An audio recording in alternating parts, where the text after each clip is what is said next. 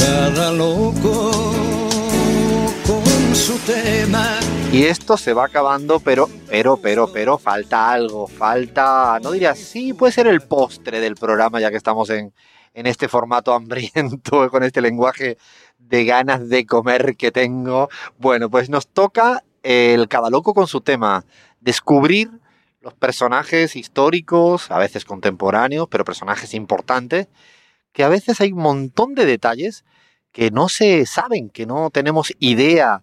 Eh, hemos hablado, no sé, recuerdo del Papa Francisco, el último Vargas Llosa, o Benedetti, Galeano, Chávez, Néstor. Hemos hablado de muchos de ellos. Hoy nos vamos a Bolivia. Cris, ¿te atreves a decir el nombre o sigues con adivina adivinanza? Bueno, miren, él es como un, intelectual que mm, este, en la terminología millennial de cuando uno siente atracción por la inteligencia, él, lo lleva a uno a ser como una sapio sexual, dicen. ¿Cómo se llama esto? ¿Cómo has dicho? Sapio, ustedes saben sapio sexual, que sentir, sentir atracción por la inteligencia. Y este lo genera, ¿no? Bueno, el, el, personaje de Cálogo con su tema que vamos a tratar hoy es un boliviano que justamente atrae a muchas féminas de la región, básicamente es por... Y a chicos, eh, cuidado, eh, y a chicos, eh. Y a chicos también, eh, también, sí, sí, sí, que, que, es que no discrimina. Por su inteligencia, que es brillante, eh, político, eh, la, mano la mano derecha no, la mano izquierda de Evo Morales. Ya, ya está dicho todo, ya está dicho todo. Pelo canoso, pelo blanco. Yo siempre digo que va vestido como un prócer. Yo una vez le dije directamente, y lo tengo que, lo voy a decir eh, al aire, hace un mes y medio, dos meses, le dije, ¿de dónde te sacas tus sacos? Porque yo quiero que vienen comprados de un museo. Va impecable el personaje. bueno, Álvaro García Linera.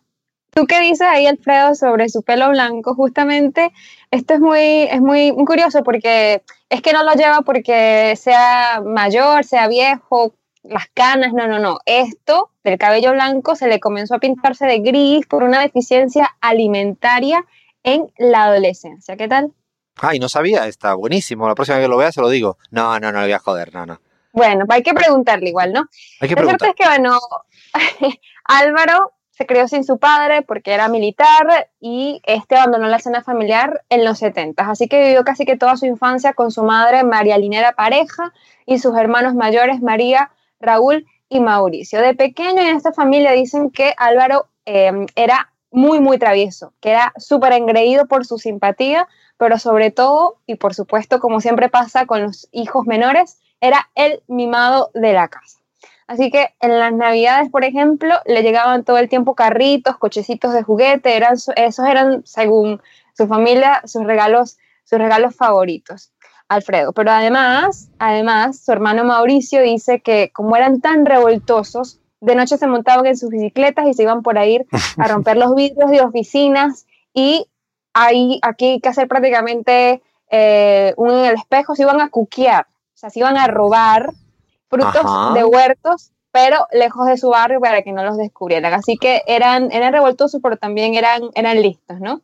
Él era coche, él es cochabambino, de hecho, ¿no? Él nació en territorio cochabambino, después sí que anduvo por muchos lugares. Y yo pensaba que el travieso era el hermano Raúl, que tiene más o menos una coleta como eh, Pablo Iglesias, porque es idéntico la coleta de Raúl García Linera. Pero ahora que lo dices, no, no, me parecía, yo lo imaginaba como el niño bueno de la familia estudioso, pero parece que no, que era travieso de chico. Bueno, era, era estudioso, sí, de hecho le decían el sabiondo. De hecho, en realidad, le llamaban petete en el colegio. ¿Por qué? Porque era bajito de estatura, pero también por sus aires de sabiondo. Pero eso no le quita que fuera travieso, que le gustaran, eh, por ejemplo, eh, jugar con sus soldaditos de plomo, imitando lo que era la guerra del ejército francés de Napoleón Bonaparte contra la séptima coalición. Esta manía además le surgiría eh, cuando vieron la película La batalla de Waterloo, y además también le gustaba, por ejemplo, no sé, jugar monopolio. Álvaro era buenísimo en el básquet, también jugó fútbol, ahí se destacó como defensor y de hecho se, ganó el apodo de Villalón. Yo no sé si ustedes saben, Víctor Eduardo Villalón, un chileno del, del Wilstermann que se naturalizó boliviano y bueno, luego se unió a la selección. Así que, bueno, por ahí bueno, bueno, ya ahí no conocía, ya te veo ahí la investigación que ha hecho futbolera, ¿no, Cris? Digo, ¿estás queriendo participar en fútbol y política siempre o qué? porque ustedes piden y yo complazco a ustedes Bueno, los está chicos. bien, está bien. No me lo imaginaba al Álvaro jugando a fútbol. Más de básquet, sí, tiene un cuerpo muy más de jugador de básquet, como Zapatero, que también fuera jugador de, de básquet. Hay más de uno, pero bueno, sigamos, sigamos. Bueno, una vez dijo en una entrevista, y esto es muy curioso, que si tiene que hablar de clase, su familia era de clase media en el terreno cultural, pero de clase baja en lo económico. ¿Y por qué dijo esto? Porque él estudió becado en un, prestigioso colegio privado de Cochabamba, el San Agustín. Eh, sin embargo, pasada la mitad ya de su secundario, se fue a La Paz sin su madre. Dice, dice que allí él fue donde templó su carácter y se vinculó aún más con las pasiones políticas del momento.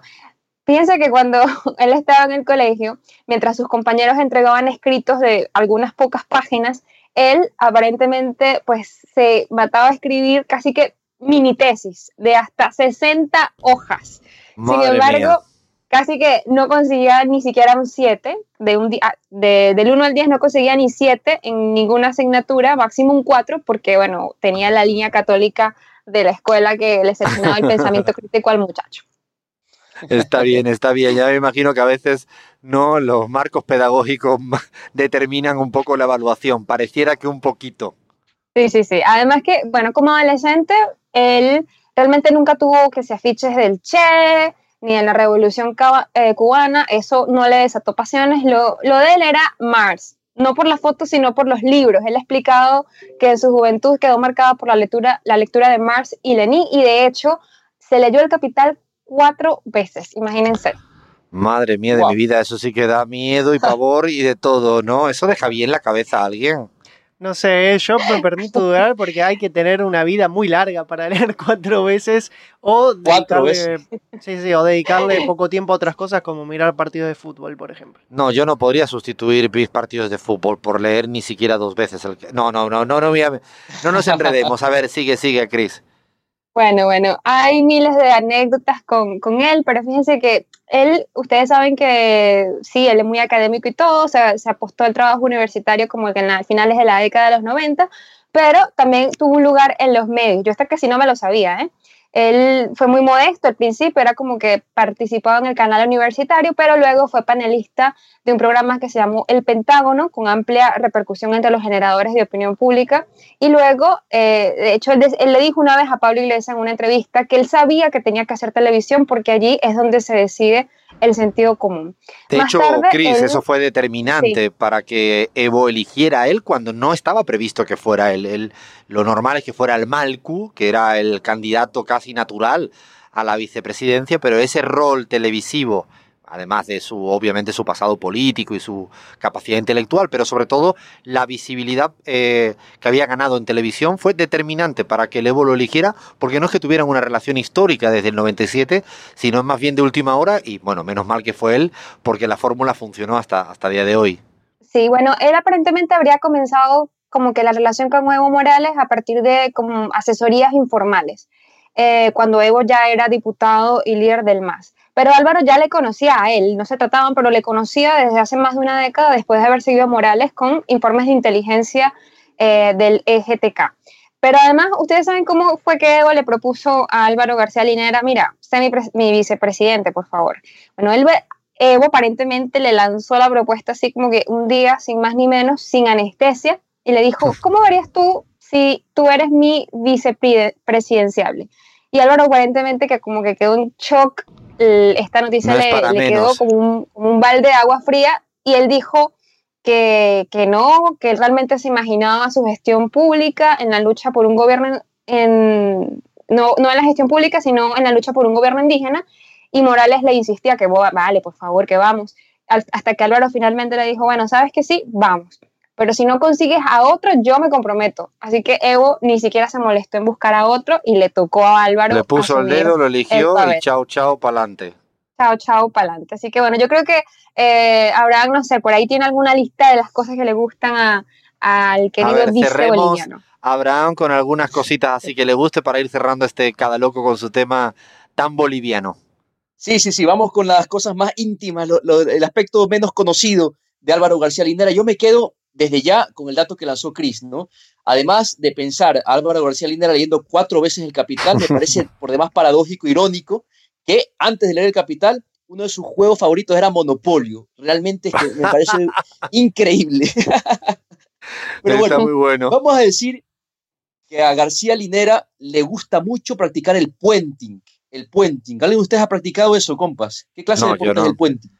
No, yo no me atrevo ni para atrás. Me acuerdo se lanzan amarrados desde un puente, ¿no? no, de hecho. Hay videos por ahí en YouTube. ¿En serio? Sí, sí, sí, lanzándose. Ah, vamos a buscar eso, porque yo me acuerdo ahí. Eh, ahí lo que en baños en Ecuador a unas 3 4 horas de Quito, alguna vez me lo propusieron y dije, bueno, yo desde afuera lo miro bien, un cagón, lo que se llama un cagón. Es increíble, es una gran experiencia. Bueno, le gusta también cocinar, ¿ah? Álvaro García Linera se jacta, se parece a ser un buen chef, hace platos sencillos. Buen puchero, voy a decirlo acá. Hace muy buen puchero. Ah, Puchero.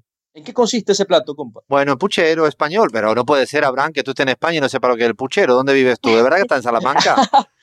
no, de verdad, de verdad, nunca había escuchado. Es Para mí, como un cocido, como un cocido, parecido al cocido madrileño.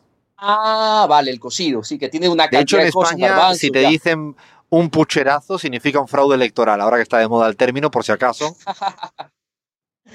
vale, lo tengo anotado entonces. No se considera, sin embargo, buen diente, es decir, que no, no come abundantemente, prefiere las comidas húmedas, un majao, un asado en olla, toma siempre jugos en el desayuno, almuerza bien, también cena, más le vale comer porque se levanta muy temprano, en el régimen de Evo, 4 de la mañana todos levantados, opta por el yogurt, un producto que no puede faltar en su dieta, que muchas veces compra él mismo en el supermercado.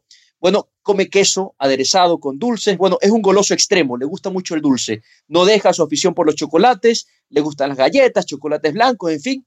Parece que Álvaro García Linera necesita tener muchos carbohidratos en su cuerpo para resistir el ritmo de trabajo al que está. Pero además, Abraham está hecho un pincel, está ahí, tiene esbelto, delgadito, o sea, no sé cómo dónde mete.